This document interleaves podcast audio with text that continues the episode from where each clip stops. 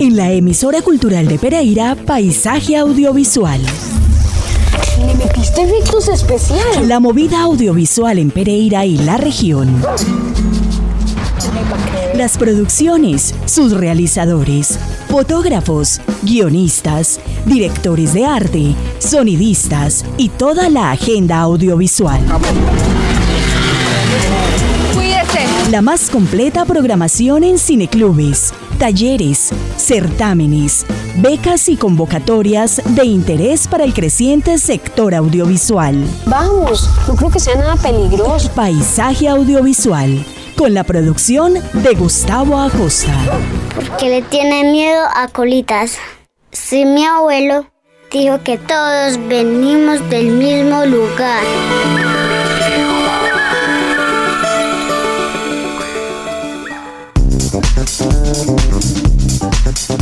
Bienvenidos a nuestro episodio número 117. En la Cámara de Comercio de Pereira durante todo el año y hasta este mes de noviembre se está realizando todos los martes a las seis y media de la noche la muestra BIF itinerante Lo mejor de Colombia Viva. Es una selección de películas de colombianas que muestran diferentes aspectos de la cultura nacional de una factura increíble y además con la presencia de directores, sonidistas, productores o profesionales de las películas eh, invitadas. Hemos visto juntas Los Días de la Cabra y muchas producciones más. En la tarde de hoy tenemos a Daniel Najar Garcés, diseñador sonoro de Aislados. Bienvenidos.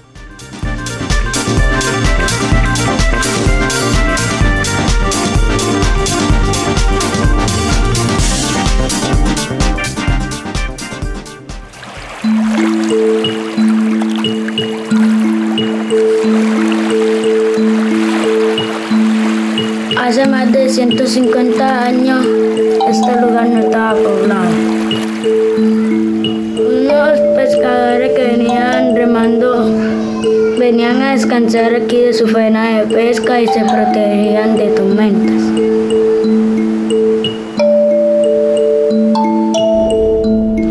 Me encanta la pesca submarina, porque esta es la vida de uno aquí y es bonita también.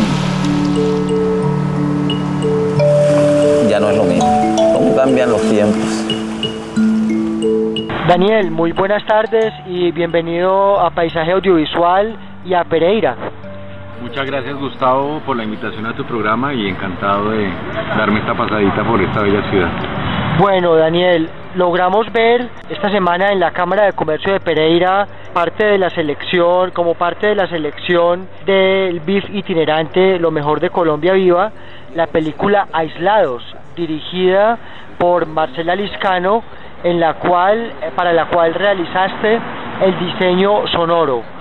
Eh, muy bien, primero que todo, eh, expliquémosle a la audiencia de paisaje audiovisual en qué consiste un diseño sonoro a grandes rasgos y cómo se plantea el diseño sonoro para esta producción que se ubica en la isla de Santa Cruz de Islote, en Cartagena de Indias. Bueno, el diseño sonoro se refiere como a, la mm,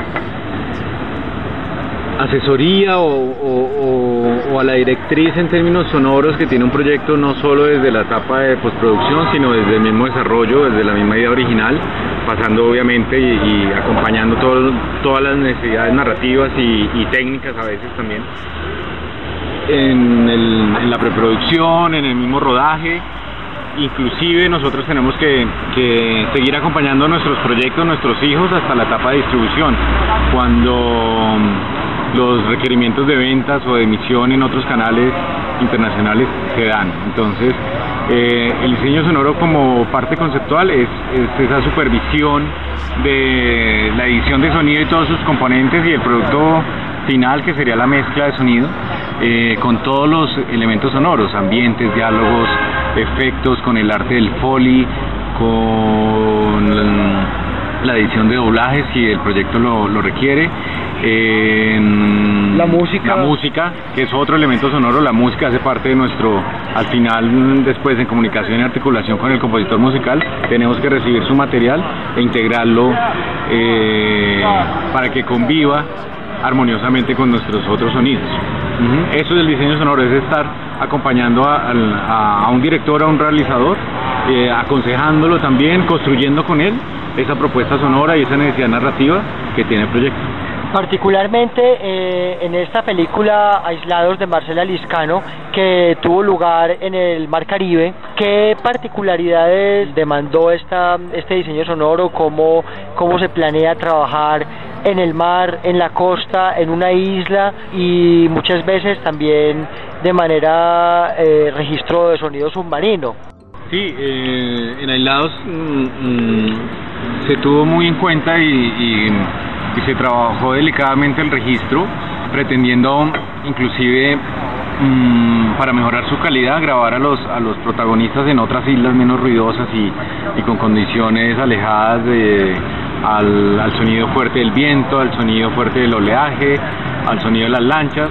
eh, y eso fue lo que, lo que más se, se cuidó en la etapa de, de- de producción, aunque nos enfrentamos a, un- a unos acentos enredados y a, y a personajes que suelen hablar en, en- en acento costeño muy rápido y, a veces con, con palabras que, que nos costaban. eh, tratamos de, de tener una captura lo mejor posible, lo mejor cuidada para, para garantizar este entendimiento. Sobre ya la propuesta de diseño sonoro, lo que planteamos es tener un, un- un mundo re- realista cuando estábamos por fuera de- del agua y más bien usar el- las inmersiones dentro del agua como ese umbral para entrar a un mundo onírico, un mundo mágico que representa la nostalgia en su protagonista principal, en el cabo, que re- representa la- las ilusiones y las fantasías de los niños cuando van a jugar cerca de, la isla, a, buscar entre la basura a ver qué se encuentran, a interactuar con esa misma basura eh, que ha caído al océano. Eh, y bueno, también como esa nostalgia de, comunidad por todo el daño ambiental que han sufrido gracias a la pesca con dinamita y con otras cosas que, que pues ya les permite, o, más bien no, eh, les complica el avistamiento de tortugas, el avistamiento de muchas especies que, que antes estaban en, en, grandes cantidades. Eh, eh, es eso lo que quisimos como recrear a nivel sonoro y por eso tenemos esa licencia narrativa cuando nos encontramos debajo del agua de crear un mundo mágico según el sentimiento, la emoción del personaje que en ese momento nos está contando su historia.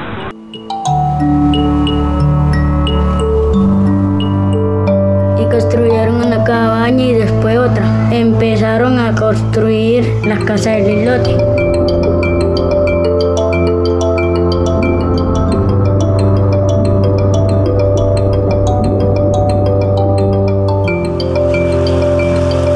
Yo conocí el islote con 36 casas. Y cuando yo tenía 15 años, estos pelados no estaban nacidos ni los hijos míos porque yo no tenía. No estábamos más estrechos porque hay más gente. En la presentación de la película en la Cámara de Comercio de Pereira nos hacías, digamos, un, todo un resumen de cómo llega Marcela a la historia eh, y cómo se, cómo se llega y por qué se llega a esta historia. Recordémosle un poco a la audiencia de Paisaje Audiovisual cómo surge esta historia de la que hiciste parte y por qué llega eh, este equipo a la costa caribe a registrar esta historia. Sí, bueno, de, lo, de lo que recuerdo haciendo la salvedad de posibles omisiones que haga en este momento es em, el caso de una documentalista bogotana también formada en, en Argentina, en la FUC, en la Fundación Universitaria del Cine, que eh, es apasionada por estar cerca del mar siempre eh, y en un paso en lancha descubre a lo lejos el islote y pues obviamente siente un llamado por, por saber qué es lo que está pasando en el, en el islote, por conocer a su gente, por entrar, por bajarse y poder eh, estar ahí. Y, eh, y- y de ese llamado surge toda la historia, surge el conocimiento que ella tiene sobre, o el acercamiento que tiene en principio a nivel de de observación de, de esta comunidad y cómo se termina vinculando no solo como realizadora, sino también como, como mujer eh, a, la comunidad del Lilote. Entonces, eh, ella estuvo encantada por esto que vio a lo lejos, por esto que encontró al, al bajarse por primera vez y por lo que vino conociendo después. Y fue un trabajo de más o menos cinco años entre el desarrollo y la etapa final que le permitió a ella tener muchos momentos dentro del lote, tener mucho material grabado, tener mucho material que tampoco se usó en, la película, eh, pero tener un conocimiento y llegar a un, a un, proyecto, un conocimiento profundo y llegar a un proyecto transmedial eh, que no solo hace parte, eh, más bien que no solo es la, la, película que vimos, sino también es eh, otros videos, otros clips que nos cuentan más temas puntuales sobre el islote, como el tema de las basuras, el tema de salubridad de los baños, el tema del uso del agua y en una guía pedagógica para, para comunidades aisladas que, en Colombia que pueden tener problemas similares a los que tiene la comunidad del islote Santa Cruz.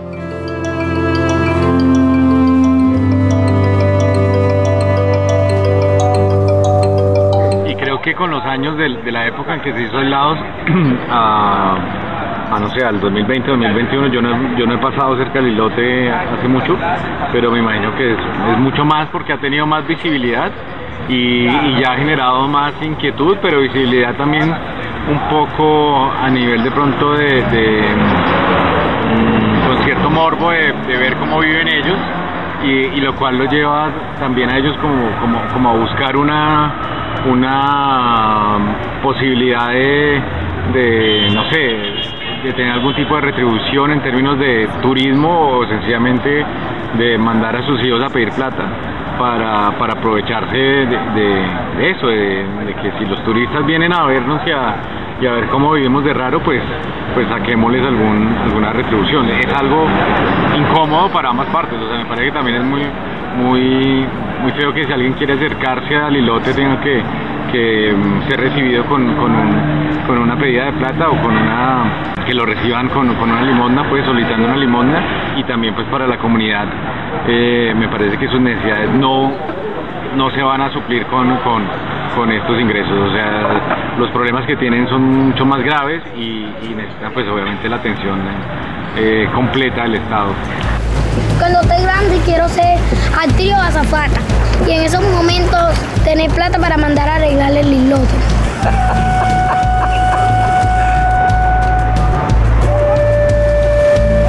Estamos tratando de que la comunidad se haga visible ante el Estado por todas las problemáticas que tienen. Si nos unimos, tenemos que guerrear. Tenemos que tener conciencia para que nuestro pueblo sea como nosotros queremos. Todo el pueblo ha cambiado, todo, todo, todo. El islote tuvo como, como una inversión en paneles solares, en, en tecnología, en comunicaciones, eh, que creo que desde lo tecnológico lo llevan a, a, a, suplir unas necesidades, pero que no están viendo el problema de fondo. Es un problema de, sobrepoblación, es un problema de, abastecimiento, es un problema de, agua potable, es un problema de, de sí, de, de, tener un servicio de, de salud eh, que hasta en el 2015 eh, era evidente, no sé realmente si esto ha cambiado, eh, espero que sí, que esta denuncia social pues haya movido no solo el corazón de los que toman las decisiones, sino también el, el, corazón de fundaciones o de empresas que hayan podido apoyar, pero no solo, o sea, yo creo que personalmente no, no se trata de ponerles electricidad todos los días y tener unos paneles solares para que puedan ver más televisión y sean más consumistas, sino, tratarles de, de, generar un, un amor y, un, y un, una pertenencia por, por su territorio, por cuidarlo, por, por saber que no más gente puede vivir ahí, que tienen que cuidar también el, el, el peso de la isla, el, el número de, de, habitantes que tiene, eh, su abastecimiento y, valorarlo no desde el morbo que puede dar como el, ver cómo viven eh, de hacinados o de eh, dentro de esta isla con todas las necesidades que tiene, sino también como de lo bueno que puede ser hacerlos eh, isleños, eh, de los valores que tienen ellos de poder levantarse y ver el mar eh, en vez de encontrarse con una carretera o con una autopista con Transmilenio o ese tipo de cosas y, creo que es más por ahí como de reconocer su identidad cultural para protegerse socialmente y obviamente tener ellos el, el, dominio de su, de su mar. Tenemos que guerrear. Tenemos que tener conciencia para que nuestro pueblo sea como nosotros queremos. Todo el pueblo ha cambiado, todo, todo, todo.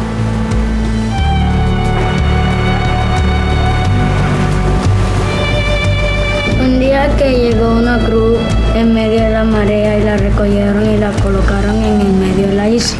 Como la isla no tenía nombre, la llamaron Santa Cruz del Islote. Era una pequeña isla flotando en el medio del mar.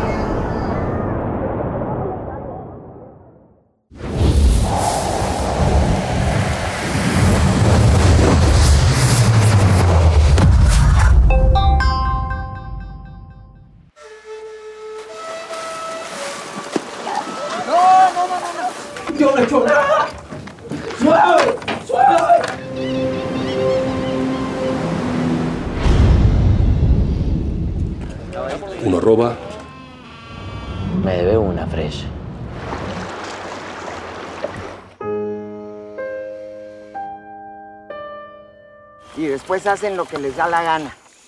Daniel, tú eres músico. Eh, eh, cuéntanos brevemente cuál eh, cómo, llegas a la música y, dentro de ya de estas búsquedas como músico te vinculas a la, realización audiovisual desde el punto de vista del sonido. Has participado en numerosas producciones de, como La Fortaleza de Andrés Torres, Las Doce Lunas de Priscila Padilla, una lista pues muy larga eh, cuéntanos cómo das el paso de la música al trabajo del diseño sonoro y afines en los audiovisuales. Sí, yo estudié música con énfasis en ingeniería de sonido en la Universidad Javeriana en Bogotá y curiosamente cuando eh, me estaba graduando participé en la tesis de un eh, estudiante de la Universidad Nacional de Cine y Televisión de Martín Mejía. Él hizo un corto muy bonito que se llama Ode el Camino y este corto tuvo la particularidad de ganar en, Oberhausen, en un festival de, cortometrajes de Alemania muy importante y, ganó el primer puesto y, eso nos, sorprendió mucho porque pues que un colombiano estudiante con su tesis ganase en este festival era como, como algo inaudito en el, en el cortometraje hice el sonido, todavía no entendíamos ni el concepto ni toda la, eh, la amplitud del, del, del, arte, el diseño sonoro. Y, y sencillamente en ese momento lo, lo, llamamos como hacer la postproducción de sonido y por cosas de la vida la persona que le que se había comprometido con hacer la música no alcanzó, no llegó y yo terminé haciendo una propuesta musical que le gustó a Martín. Y con esto también compuse la música de ese corto y, pues ese fue como mi primer acercamiento a, esta labor dentro del área cinematográfica. Em, sin embargo, por cosas de la vida me dediqué a otras cosas como hacer música publicitaria, hacer conciertos, hacer eventos por un largo tiempo y gracias a la ley de cine del 2003, a la primera ley de cine, eh, empecé a, a tener un espacio o Mm, encontré un espacio trabajando para una empresa llamada FX en Bogotá, donde me, me reclutaron, por así decirlo, ya sabiendo que había trabajado en varios cortos y en otras pelis, y, ahí empezamos como, como esta tarea ardua de, entender en principio cuáles eran las necesidades de, del sonido eh, en, la industria latinoamericana y sobre todo en ese momento en la industria colombiana. El sonido de las películas en Colombia era bastante precario antes, eh, mm, era difícil de, entender muchas veces y se contaba con unas imágenes divinas y unas historias muy impresionantes y contundentes, pero a veces con unos sonidos que sonaban descuidados y, eso fue lo primero que nos encontramos en ese momento, como la necesidad de articularnos con la etapa de producción, de entender que era un trabajo eh, que, no, que no podía tener diferentes mm, jefes en cada etapa, sino que teníamos que comunicarnos entre todos y al final tener eh, una misma línea narrativa, alguien que dirigiera el buque y eso fue lo que empezamos a hacer desde esa ley de cine 2003, aprendiendo esto, obviamente de, no es un descubrimiento, es como solo un análisis de cómo funcionaban ya otras cinematografías cercanas como la mexicana, la chilena, la argentina, la misma cinematografía venezolana que en ese momento nos llevaba, nos llevaba más experiencia, nos llevaba más ventaja y, aplicando esos conocimientos de, estos países cercanos a lo que necesitábamos hacer en Colombia. Entonces, ese fue como mi acercamiento, por eso empecé un poco joven a hacer eh, estas, estas películas y, y, fue como llegué, fue como llegué de la música por el énfasis técnico de, de la ingeniería de sonido y cómo encontré ese espacio de expresión que es muy parecido de, mm, desde muchos caminos también a la creación musical. Cuando estamos creando sonido estamos también pensando como en partituras sonoras dentro de nuestra creación y estamos pensando en cómo se articulan, cómo un ambiente puede ser un acorde eh, o una armonía que, acompañe el solo que puede ser el foley y cómo los pajaritos se articulan, intervienen y pueden llegar a ser un, coral en, en un diseño de pasaje sonoro y bueno, es como lo, lo, concebimos los que hemos llegado a este camino como con, con nuestra formación musical.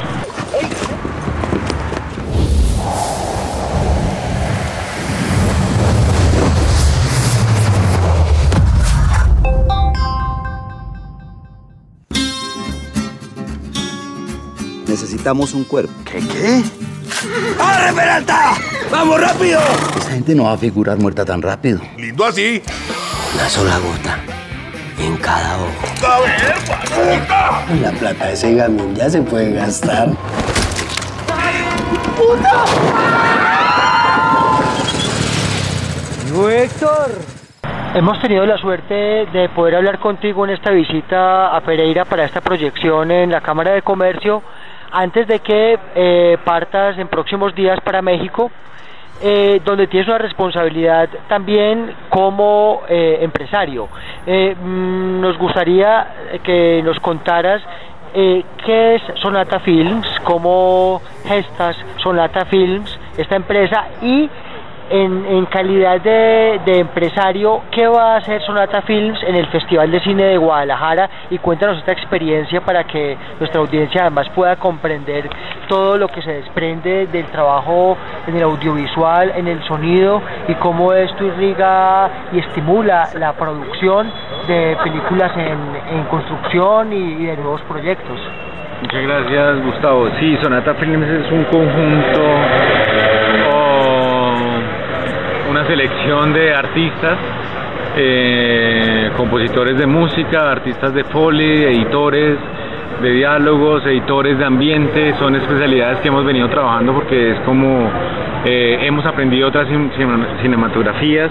Eh, muchas veces la idea de, alguien que hace todo dentro de un dentro de un proyecto es válida, entendiendo también las limitantes de un proyecto y los recursos que tiene para ejecutarse, pero también hemos encontrado que cuando las, las labores se vuelven específicas y especializadas, los resultados son mejores. Entonces, eso es lo, que hemos pretendido, tener como un grupo de talentos. Eh, dispuesto a, las necesidades narrativas de cada proyecto. Muchas veces nosotros escogemos eh, qué editor es más pertinente para, para, para, cada historia y eso es lo que, lo que nos, nos lleva como a, a tener un, un, resultado satisfactorio en los procesos que hacemos.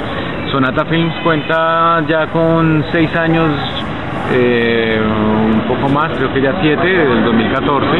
Eh, su precursor es otra empresa que se llamaba antes Madiama Producción Sonora y en el momento en que tuvimos que, crear ya eh, y hacer una inversión fuerte para la empresa, entonces eh, vino esta transformación con el, con el propósito de, brindarle a la industria colombiana y ahora latinoamericana también el, recurso de tener este staff de talentos dispuestos para trabajar en, las, en las historias que llegan a nosotros en Guadalajara, así como en otros festivales nacionales, eh, vamos a participar como patrocinadores de dos categorías muy importantes. Una se llama el encuentro de coproducción, en donde llegan películas de todos los países eh, iberoamericanos, porque también llegan proyectos de España, eh, incluyendo obviamente Colombia, y lo que hacemos es entregar un premio eh, en especie para la postproducción de, un proyecto en desarrollo. Entonces, eh, más o menos son por encima de 20 proyectos los que escucharemos y allá con el consejo de los jurados y de los encargados de, hacer la selección entraremos a, escoger cuál va a ser el, mejor proyecto. Y también este año estábamos, em, cambiamos nuestra participación, antes estábamos apoyando el DocuLab, que era la categoría documental, pero este año nos, nos llamaron a participar en, una categoría mm, nueva, solo tiene un añito eh, y, nació justo en el año de pandemia y se llama Episodio Cero y es una categoría eh, dedicada a las series eh, en desarrollo, que, que, pues también es un mercado de, de mm, muy, muy, muy popular por la pandemia y, que ha, llevado a tener una pues una gran alta demanda de contenido. Entonces vamos a estar en el episodio cero que lo que busca es ayudarles a estos realizadores a crear su episodio cero para poder conseguir más recursos en, en, la venta de su serie o en el desarrollo y, y, la misma preproducción y producción de, su serie y estamos premiando también esta categoría con todo el diseño sonoro para ese episodio cero para que ellos tengan un, episodio muy bien muy, eh, muy expresivo en términos sonoros y, así puedan encantar y, tener más coproductores, más inversionistas. Esa es la meta. Eh, los invito a visitar la página de Sonata Films, es www.sonatafilms.co, también estamos en redes sociales y por ahí también muchas veces eh, estamos publicando talleres especializados que hacemos precisamente para colegas que quieran eh, tener una formación detallada de ciertos procesos que son parte del arte que desarrollamos. Eh, en ciertas temporadas del año ofrecemos estos talleres que son muy, muy eh, específicos y para, para mm, casi que personalizados. Entonces, los invito a estar pendientes de nuestras redes y de la, de la página de Sonata. Muchas gracias.